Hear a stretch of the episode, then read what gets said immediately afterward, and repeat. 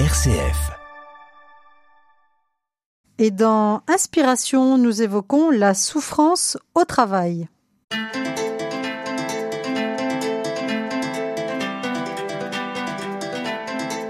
Inspiration, Laetitia de Traversée. La souffrance au travail, parlons-en, c'est le thème que vous avez choisi d'explorer avec nous, Hélène Brolapi et Anne-Laure Noailles de Gorse. Merci d'être avec nous. Bonjour, bonjour, Laetitia, bonjour à tous. Hélène Bro, vous êtes psychanalyste et consultante en risques psychosociaux et vous, Anne-Laure, vous êtes consultante spécialisée aussi en RPS. Alors, qu'est-ce qui a fait que vous vous êtes intéressée à ce sujet de la souffrance au travail? Alors j'ai eu un double parcours professionnel. J'avais un cabinet d'outplacement et d'orientation de, carrière. J'étais psychanalyste, où je suis encore. Et dans ce cadre-là, j'ai touché du doigt euh, déjà dans les années 90 euh, la souffrance au travail, qui était à l'époque un sujet euh, complètement tabou. mais dans les personnes que j'avais accompagnées pour se réorienter ou qui sortaient de l'entreprise, il y avait énormément de souffrance. Et donc j'ai décidé de me consacrer à ce sujet parce que ça me permettait de croiser euh, ma double compétence psychanalyse et connaissance de l'entreprise. Oui, et vous, euh, Anne-Laure? Alors moi aussi j'ai un double parcours euh, école de commerce et, et, thérapeute. Et au cours des missions de risques psychosociaux que j'ai menées, euh, j'ai constaté que les personnes qui étaient en souffrance subissaient beaucoup. Et ça m'a beaucoup intéressé d'essayer de les accompagner pour trouver euh, des clés, pour euh, reprendre en main des éléments de leur vie au travail. Oui, alors quand on parle de souffrance, de quelle souffrance parle-t-on? Puisqu'il y a beaucoup de termes aujourd'hui qu'on connaît, hmm. le burn-out, mais aussi le bore-out, hein, qui est l'ennui profond au travail. Alors on parle de quoi? Alors la définition officielle, hein, c'est de la souffrance psychique qui peut se manifester sous forme des symptômes que vous avez cités, hein, le burn-out, le stress, le mal-être, l'épuisement. Et pour nous, euh, en fait, on a envie de rajouter que la souffrance au travail, euh, c'est ce qui nous empêche. ça nous empêche de bien vivre notre travail, ça nous empêche dans notre vie personnelle et on voit que parfois même, de façon dramatique, ça nous empêche la vie tout court. et être empêché, ça rend malheureux. Donc voilà pourquoi nous, nous travaillons sur la souffrance au travail, pour éviter l'empêchement. Oui, et alors la forme que ça prend, euh, eh ben, ça peut être des troubles du sommeil par exemple, ou de la perte d'appétit?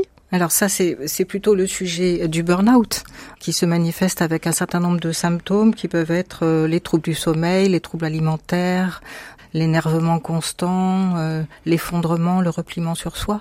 Mais d'autres d'autres types de souffrances au travail ont également d'autres symptômes sur lesquels on va avoir l'occasion de revenir. Qui est concerné par cette souffrance au travail? Tout le monde peut être concerné. Euh, les femmes comme les hommes, même si on se rend compte que, euh, d'après les enquêtes qui ont été menées, hein, ce sont plutôt euh, les femmes qui sont touchées que les hommes, et plutôt également les personnes qui ont des responsabilités managériales. les managers sont, sont davantage touchés que les non-managers. Et à savoir que, en fait, cette souffrance au travail a un coût qui est très important. Euh, puisque ça représente à peu près 5% hein, du PIB en termes de, de coûts euh, à la société. Oui, on dit que même 5% des Français auraient eu des pensées suicidaires en lien avec le travail. Mmh. oui, oui, c'est énorme. Oui. Mmh. Et alors, on parle aussi de 60% de femmes qui sont euh, touchées par le burn-out. Oui, 60% de femmes. Il y a eu un sondage qui a été fait récemment qui en a révélé euh, les raisons. Euh, la première qui arrivait en tête, c'était euh, la double journée, en fait, avoir la maison et les enfants à gérer en rentrant le soir.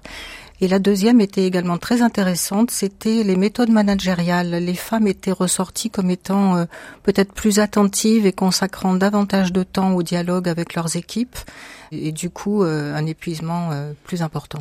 Alors quelle est la spécificité de votre approche puisqu'il existe évidemment euh, de nombreuses formes d'accompagnement? Alors la, spécificité de notre approche, eh bien d'une part c'est la double compétence de chaque personne de l'équipe qui est à la fois école de commerce et, et psycho, le sur-mesure avec une capacité à s'adapter et à faire de, en fonction de la demande de l'entreprise, adapter les méthodologies et les réponses, la capacité à intervenir sur l'individuel comme sur le collectif, on y reviendra. Et puis cette spécificité du projet dont on reparlera plus tard qui s'appelle Convergence et qui fait euh, croiser, converger nos pratiques de psychologues et des intervenants corps qui sont souffle, voix, théâtre, etc. Mais on va y revenir. Donc on, on utilise beaucoup d'outils, c'est ça, pour mettre les gens debout et les aider à, à faire face? D'outils complémentaires, corps plus psychisme. Qui est concerné?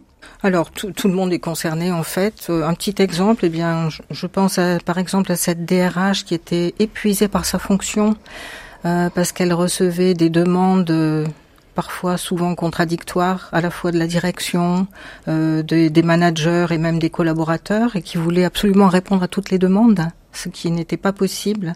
Et un matin, elle n'a pas pu se lever. Et euh, c'est une personne qu'on a accompagnée pendant plusieurs mois pour qu'elle puisse reprendre sa fonction euh, sur d'autres bases, en ayant une autre lecture de sa pratique de directrice des ressources humaines. Alors, euh, Hélène, est-ce qu'on peut donner des exemples d'outils variés utilisés par vos soins?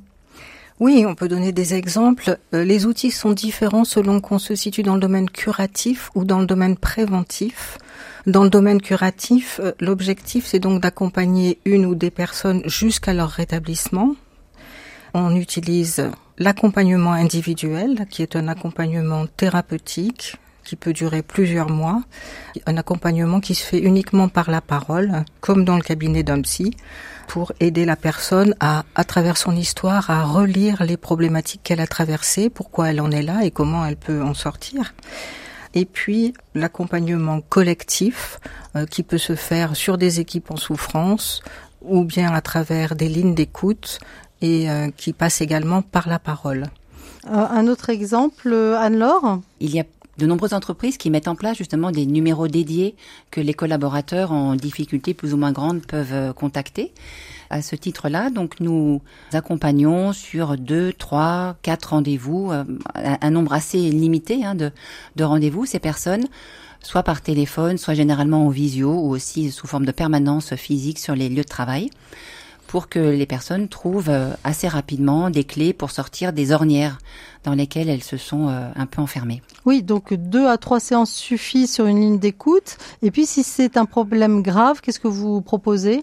Mais justement, on peut dans ces cas-là, euh, en accord avec la direction des ressources humaines, proposer un, un accompagnement un peu plus long euh, des personnes qui sont vraiment en grande souffrance. Donc un, un accompagnement individuel. Individuel, comme celui que j'évoquais tout à l'heure. Oui, un autre exemple, Hélène? Oui, je pense, je pense en particulier à ce manager très humain qui était très attentif à, ses équipes et euh, survient dans son entreprise un plan social, donc avec des licenciements, et on lui a demandé euh, quelles étaient les personnes dans son équipe euh, qui devaient partir, ce qui l'a mis dans une souffrance très profonde parce qu'il avait l'impression de les trahir. Et l'objectif de l'accompagnement a été effectivement de l'aider à sortir de cette de cette impasse dans laquelle il s'était enfermé. Il était très déprimé. Il y a un autre exemple aussi d'une femme qui travaille dans des abattoirs.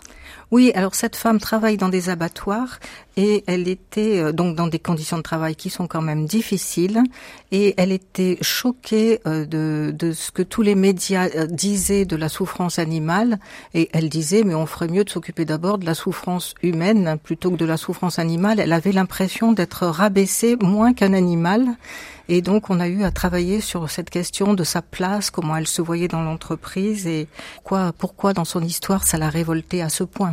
Oui, ça parle aussi de, du fond de nos travaux hein, qui ne correspondent pas forcément à nos valeurs. Voilà. Oui, un autre exemple dans le domaine préventif, Anne-Laure. Oui, dans le domaine préventif, nous faisons plusieurs choses. Nous pouvons faire euh, des formations. Euh, sur euh, toute la problématique de la souffrance au travail et des risques psychosociaux. Et nous organisons également des ateliers de théâtre euh, où nous proposons aux personnes qui sont en difficulté de venir raconter une situation de travail problématique aux comédiens. Et ce sont les comédiens qui ensuite vont rejouer la scène. Et ça permet euh, aux salariés qui étaient en difficulté de voir d'autres personnes et, et d'autres manières de réagir et de prendre à bras le corps la problématique. Et ça leur donne des clés pour euh, agir de manière un petit peu différente la prochaine fois qu'ils seront confrontés à ce type de problématique. Oui, c'est comme si elles se voyaient euh, être en, dans la scène, euh, euh, au, au, boulot, avec la problématique euh, qu'elles ont à résoudre. Et du coup, ça fait un déclic quelquefois en se disant, mais tiens, mais pourquoi là je reste complètement mmh, tétanisée? Pourquoi là je réponds rien? Pourquoi là je fuis? C'est ça? Exactement. Ça fait, ça fait un déclic et ça fait un choc. Émotionnel, de se voir jouer par quelqu'un d'autre. Et donc ça, c'est très, c'est très apprenant. Ça fait une ouverture. Les ateliers théâtre peuvent permettre aussi, à travers le jeu des acteurs, de se préparer à affronter une difficulté précise. Oui, et en ce sens, ils sont aussi, euh, ils font aussi partie du domaine préventif. On a souvent l'exemple avec les entretiens annuels. Souvent, les collaborateurs redoutent l'entretien annuel avec leur manager. Et euh, dans l'atelier théâtre, on peut préparer, les personnes soumettent euh, leur métier, expliquent leurs activités, ce qu'ils attendent de l'entretien annuel, pourquoi ils le craignent, et les acteurs le jouent. Et donc c'est une très bonne préparation pour aller à l'entretien annuel beaucoup plus beaucoup plus détendu et avec plus de recul. Finalement, on se rend compte que la prévention durable, c'est possible et c'est souhaitable c'est possible et c'est souhaitable. Ça demande de d'innover et de mettre en place euh, des, des outils qui sont complètement nouveaux et qu'il faut tester aujourd'hui. Oui, et c'est une prévention fondamentale hein, dans la stratégie d'entreprise euh, liée à la transformation de l'entreprise, justement. Oui, c'est ça. C'est lié à la transformation de l'entreprise et de toutes les méthodes managériales euh, que l'on connaît aujourd'hui et qui sont en train d'évoluer. Et l'entreprise a à y gagner, hein, il faut le redire. Et l'entreprise a tout à y gagner, oui.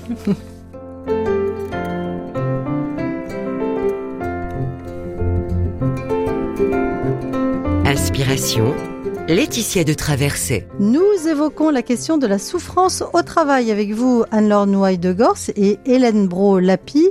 Euh, vous qui êtes toutes les deux spécialistes des risques psychosociaux. Alors, euh, il existe euh, des cellules de veille. Expliquez-nous en quoi ça consiste, Anne-Laure. Alors la cellule de veille, c'est une cellule euh, à la fois paritaire et pluridisciplinaire, c'est-à-dire que on a des personnes, des ressources humaines, des représentants des salariés, des représentants du service de santé au travail qui vont se pencher régulièrement sur les cas de souffrance euh, de collaborateurs et qui justement vont mettre en œuvre euh, leur, leur connaissance euh, différentes de la personne et leur intelligence collective pour réfléchir et trouver ensemble des solutions de sortie pour tel et tel collaborateur qui est en, en grande difficulté à son poste. Oui, donc c'est un outil, c'est ça pérenne, installé dans la durée de la vie d'une entreprise. Exactement, oui. Euh, généralement, les, ces cellules se retrouvent euh, de manière mensuelle pour passer en revue les situations qui sont, euh, j'allais dire, dans les tuyaux et qui sont à, traiter. Et donc, ça permet la gestion durable d'une prévention des, des risques psychosociaux en entreprise. C'est une fonction d'observatoire, en fait. Alors on a envie de vous demander euh, quels sont vos résultats, euh, vous qui accompagnez euh, les personnes et les entreprises pour éviter ou prévenir la souffrance au travail, Hélène? Alors, les résultats sont plus faciles à évaluer dans le curatif, bien sûr, que dans le préventif. Dans le curatif, à la fin de l'accompagnement de quelqu'un, on, on, évalue très bien euh, comment il va, s'il va mieux, s'il peut se remettre au travail, si la personne est à nouveau motivée ou au contraire si elle a envie de changer de travail et tout le chemin qu'elle a fait. Ça, ça s'évalue. Si elle a encore besoin de euh, médicaments, si sa vie privée s'est améliorée ou pas, hein, parce que c'est tout ça aussi qui va mmh. avec. Voilà. Mais il y a aussi l'évolution à, long terme qu'il faut regarder. Voilà, il faut aussi, il faut pas négliger l'évaluation à long terme. C'est pourquoi nous proposons toujours aux personnes de nous rappeler s'ils sentent qu'il y a un petit coup de moins bien. Et puis, euh, on installe toujours un entretien six mois après et un an après un accompagnement euh, individuel pour prendre des nouvelles, voir comment ça tient, voir comment va la personne et ce qu'elle a à en dire. Donc, euh, ça nous permet d'évaluer concrètement. Donc on peut pas euh, prévoir combien de temps va durer l'accompagnement de la personne? Non, contrairement au coaching, on, on, arrête l'accompagnement que quand la personne est rétablie et peut reprendre son travail si elle le souhaite. C'est pas du tout la même chose. Donc il n'y a pas de limite de, mission, il n'y a pas de limitation dans le temps. Oui, la limite c'est euh, accompagner la personne jusqu'à ce qu'elle aille mieux. Voilà, jusqu'à ce qu'elle aille mieux. Durablement. Voilà, durablement, sachant que il faut quand même insister sur la confidentialité. Je pense qu'on n'en a pas encore parlé jusqu'à présent mais le contenu des missions est totalement confidentiel et aucun, aucun rapport n'est jamais fait à l'entreprise sur l'accompagnement d'une personne. Seulement la date de début, la date de fin. Alors, est-ce que beaucoup de personnes euh, vous recontactent après euh, avoir été accompagnées justement alors qu'elles étaient en souffrance au travail? Oui, effectivement, ça nous arrive euh, régulièrement que des personnes nous rappellent pour nous donner de leurs nouvelles. Et c'est toujours avec beaucoup de, j'allais dire, de satisfaction euh, qu'on entend que les personnes se sont rétablies dans la durée et qu'elles ont pu, euh, voilà, reprendre en main un certain nombre d'éléments de leur vie au travail qu'elles ont rebondi. Est-ce qu'on peut donner des exemples euh, justement de, résultats positifs euh, dans le domaine préventif ou curatif? Oui, moi je, pense à un manager euh, qu'on a accompagné récemment qui ne savait plus comment faire avec un de ses collaborateurs qui ne le respectait pas du tout et qui avait entraîné ce manager dans une spirale de, de dépression et de manque de confiance en soi très importante. Euh, je pense que l'accompagnement individuel lui a permis de relire à travers son histoire euh, exactement de quoi ça parlait, quelle position il avait, et de modifier euh, sa posture pour euh, simplement, sans conflit, arriver à faire bouger euh, la relation entre les deux personnes. Oui, parce qu'on parle souvent de la souffrance du salarié, mais pas trop des managers, donc ça peut arriver aussi dans ce sens-là. Oui, mm. beaucoup de managers, 52% des managers après le Covid sont sont en souffrance. Se sentent pas légitimes dans leur exercice ou Se sentent pas légitimes, oui. Et il y a il y a plusieurs raisons. Il y a eu aussi l'installation du télétravail qui a modifié considérablement les méthodes managériales et qui n'a pas été facile non plus. Euh, voilà, il y a, plusieurs raisons les transformations de l'entreprise, euh, la pression euh, qui remonte, beaucoup de raisons pour les managers d'être en souffrance au travail. Un dernier exemple, Anne-Laure?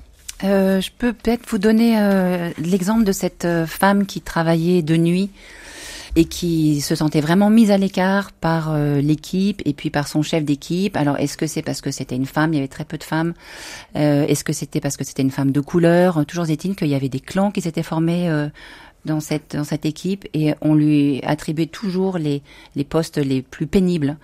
Et en travaillant avec elle, on a réussi à lui faire prendre euh, confiance en elle pour pouvoir aborder ces sujets avec ses collègues, avec son, son chef d'équipe, euh, si bien qu'elle a réussi à, à, rétablir un équilibre dans la relation et à se voir affecter euh, les mêmes postes que les autres, c'est-à-dire à rentrer dans la rotation des postes de manière normale et à ne plus être affectée aux postes les plus pénibles parce qu'elle a regagné confiance en elle, elle a pu aborder le sujet avec son équipe.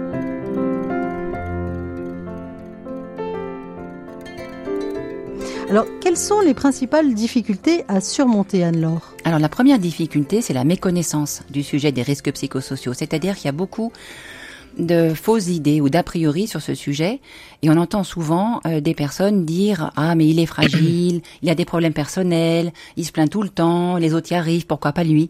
Donc ça c'est la première difficulté à surmonter, c'est de faire comprendre aux gens ce dont il s'agit. De quoi parle-t-on quand on parle de risques psychosociaux ou de souffrance au travail? Et puis il y a aussi des, idées euh, qui sont euh, peut-être fausses hein, sur le burn-out. On dit que quelquefois que c'est la maladie d'effort qui donne trop ou tout à leur travail, ce qui est plutôt bien vu finalement.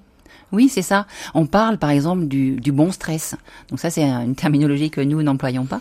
Euh, et on est particulièrement vigilant justement à ce que l'entreprise ne soit pas scindée entre les faibles et l'effort. Donc nous, on essaye vraiment de, sortir de cette approche euh, très duale. Est-ce qu'on peut donner un autre exemple euh? Oui, on peut donner l'exemple de notre posture. On nous dit souvent, euh, mais quelle posture tenez-vous? Vous accompagnez des gens envoyés par l'entreprise alors que c'est l'entreprise qui les fait souffrir. C'est elle qui finance les accompagnements. Elle vous demande en quelque sorte de réparer ce qu'elle casse. Eh bien, nous, ce qu'on vit, c'est que c'est pas tout à fait aussi simple que ça. Il n'y a pas une victime d'un côté, un bourreau de l'autre, et il faut sortir de cette dichotomie L'entreprise est un organisme complexe dans un environnement complexe et euh, la souffrance se manifeste d'ailleurs aussi bien du côté des dirigeants que des collaborateurs. Il n'y a pas d'un côté euh, les gens qui font souffrir et d'autre côté les gens qui souffrent. Et peut-être qu'il faut reprendre de la liberté par rapport à ces postures qui sont trop schématiques et qui n'ont pas, pas lieu d'être et qui n'aident personne. Est-ce qu'il y a d'autres formes de difficultés à surmonter, alors Alors je complète ce que disait Hélène hein, sur le statut de victime parce que il y a un risque hein, à enfermer euh, les, les, personnes qui, qui sont mal dans un statut de victime, alors qu'on n'est pas juste une victime, on est victime de quelque chose, mais ça constitue pas une identité professionnelle. Et si on s'identifie justement à ce statut de victime, on perd toute liberté et marge de manœuvre pour, euh, pour évoluer, pour aller mieux. Oui, est-ce que l'environnement aussi peut être une source de difficulté oui, euh, l'environnement multi facteur, peut-être une source de difficulté. L'accompagnement d'une personne, en fait, concerne plusieurs partenaires. En amont, on peut avoir affaire à plusieurs prescripteurs différents. Ça peut être le DRH, ça peut être le médecin du travail qui nous envoie quelqu'un, ça peut être un manager qui a repéré quelqu'un en souffrance. Et puis, a posteriori, lorsqu'on a accompagné une personne, cette personne change de posture, elle a évolué, donc ça a des effets sur l'ensemble de son environnement. Et il faut bien comprendre que une personne qui bouge dans une équipe fait bouger l'ensemble de l'équipe. Et c'est quelque chose de très intéressant. Oui, donc c'est pour ça que accompagner, soutenir une ou des personnes en souffrance n'est pas un acte isolé. Hein, ça concerne toute la vie de l'entreprise et ça, ça, fait bouger l'entreprise. Voilà, exactement toute l'équipe et, même le service concerné. Donc finalement, ça peut être une chance. Hein. C'est ça qui est un petit peu paradoxal, c'est que si on accompagne bien cette personne, on peut faire avancer aussi l'entreprise. On peut faire avancer, euh, oui, son, son environnement immédiat et donc l'entreprise. Tout à fait. Une autre source de difficulté, alors Oui, alors de même que on parlait tout à l'heure du fait qu'on était attentif à ne pas scinder les populations entre les forts et les faibles entre les victimes et les bourreaux, euh, c'est vrai qu'une des difficultés, ça peut être précisément que chacun va, j'allais dire, attribuer la responsabilité de la difficulté à l'autre. Euh, les entreprises l'attribuant aux salariés, le salarié l'attribuant à l'entreprise. Et en fait, on se rend compte qu'à chaque fois, ce qui est nécessaire, c'est que chacun prenne un petit peu de distance par rapport à, son comportement pour, euh, pour réussir à faire bouger les choses. Oui, est-ce que la gestion du temps euh, peut être une source de difficulté, Hélène? Oui, le temps d'une personne, et particulièrement d'une personne en souffrance, mais même d'une personne en général, n'est pas la même chose que le temps de l'entreprise. Et quand on s'aperçoit en accompagnant une personne que quelque chose ne va pas dans l'organisation, on peut faire des préconisations à l'entreprise pour euh, modifier un certain nombre de paramètres, mais cela prend du temps on ne bouge pas une fonction sans bouger toutes celles qui sont autour. Cela prend du temps, alors que la personne qui est en souffrance et qui va reprendre son poste a envie que les choses soient résolues tout de suite. Et oui, alors quand on n'en peut plus, on a envie que ça bouge. Alors qu'est-ce qu'on fait euh, par rapport à l'entreprise? Alors, on peut travailler avec la personne sur ce temps d'attente, aider l'entreprise à mettre les, les mesures préconiser en place et aider la personne à comprendre qu'il faut attendre et peut-être trouver avec l'entreprise des, un temps intermédiaire d'aménagement pour euh, chacune des, des deux parties. Donc aider chacun à faire sa route euh, dans son temps propre finalement. Exactement. Tout à fait. Et le temps de l'entreprise n'est pas celui de la personne. Non, ça n'est pas le même. Alors, quels seraient les défis à relever euh, et vos projets en matière de d'accompagnement euh, de la souffrance au travail, Hélène? Alors, il nous semble que les défis à relever en matière de souffrance au travail se situent aujourd'hui du côté de la prévention, une vraie prévention très en amont euh, de, des, des, événements qui font souffrir la personne euh, et des difficultés inévitables inhérentes à la vie au travail. Donc c'est dans ce domaine qu'il faut innover, créer, proposer, tester euh, et il y a des solutions il y a des solutions vraiment pour empêcher les gens de tomber en souffrance euh, lorsqu'ils traversent des, des périodes difficiles de leur vie au travail. C'est pour ça que nous avons euh, créé le dispositif Convergence dont Anne-Laure va vous parler. Oui, alors il y a, y a, deux styles de prévention, hein, euh, une prévention pour l'entreprise et une prévention qui s'adresse à la personne. Expliquez-nous.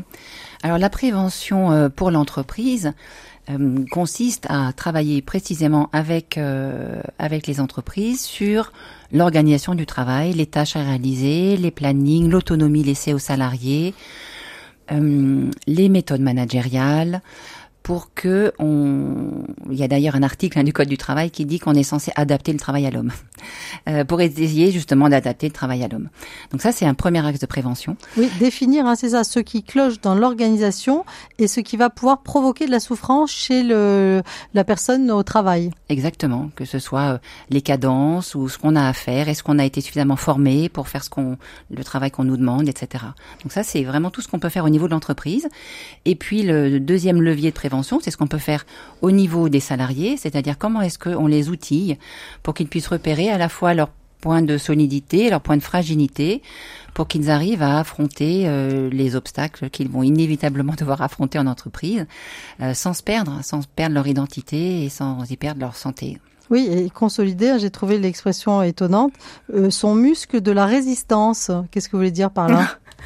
Eh bien, Aujourd'hui, la, la, prévention euh, pour le corps, pour ne pas avoir mal au dos, pour euh, bien vieillir, etc., est passée dans les mœurs. Donc, c'était un petit clin d'œil pour dire on peut peut-être faire pareil pour le psychisme. Finalement, on peut peut-être s'entraîner à ne pas tomber en souffrance quand on quand on traverse des difficultés et on peut prévenir d'avoir la solidité nécessaire. C'est dans ce sens que qu'on a construit le projet Convergence. Oui, et ça s'adresse aussi aux étudiants puisqu'aujourd'hui souvent il y a une petite appréhension, on pourrait dire ça comme ça, des jeunes euh, au monde du travail? Est-ce que c'est quelque chose euh, auquel vous êtes sensible? Oui, très sensible. On a accompagné pas mal de jeunes en une grande difficulté pendant la période du Covid, mais pas seulement.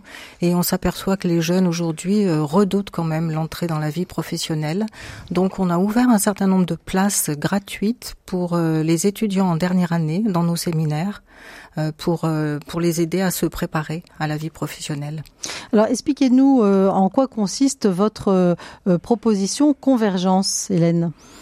Alors Convergence, c'est un dispositif qui croise des compétences de en psychologie et des compétences d'accompagnant dans le corps, euh, qui est un dispositif destiné à prévenir la souffrance très en amont, c'est-à-dire au bon moment, parce que avant, avant que la personne commence à souffrir, et au bon endroit, c'est-à-dire dans le corps autant que dans le psychisme. C'est pour ça que vous faites appel au théâtre, à la voix, euh, voilà. et euh, à la mise en situation finalement? Voilà, au souffle, à la voix, au mouvement corporel en musique et euh, aux mises en scène théâtrales de, de la vie en entreprise, euh, pour faire appel autant aux émotions qui se manifestent à travers le corps qu'à celles qui, qui peuvent être mises dans la parole, ce qui n'est pas toujours le cas. Peut-être que parfois les gens n'arrivent pas toujours à parler de leur souffrance et que passer par le corps, c'est un, un chemin pour y arriver. Oui, et donc euh, vous vous appuyez sur des coachs, hein, des personnes formées pour cela, et ça permet de repérer ces points de fragilité oui, c'est pas, c'est pas, oui, j'aurais pas dit le mot coach. Ce sont des professionnels de, du, de, du chant, des professionnels de la voix. Euh, qui, qui c'est pas leur métier d'être coach, mais euh, on a travaillé tous ensemble sur la convergence de nos pratiques. Et donc, c'était, c'est tout à l'heure je disais innover, créer, inventer. C'est, c'est voilà le, le plaisir qu'on a eu tous ensemble à travailler et à, et à monter ce projet qui, de, qui a demandé de l'innovation.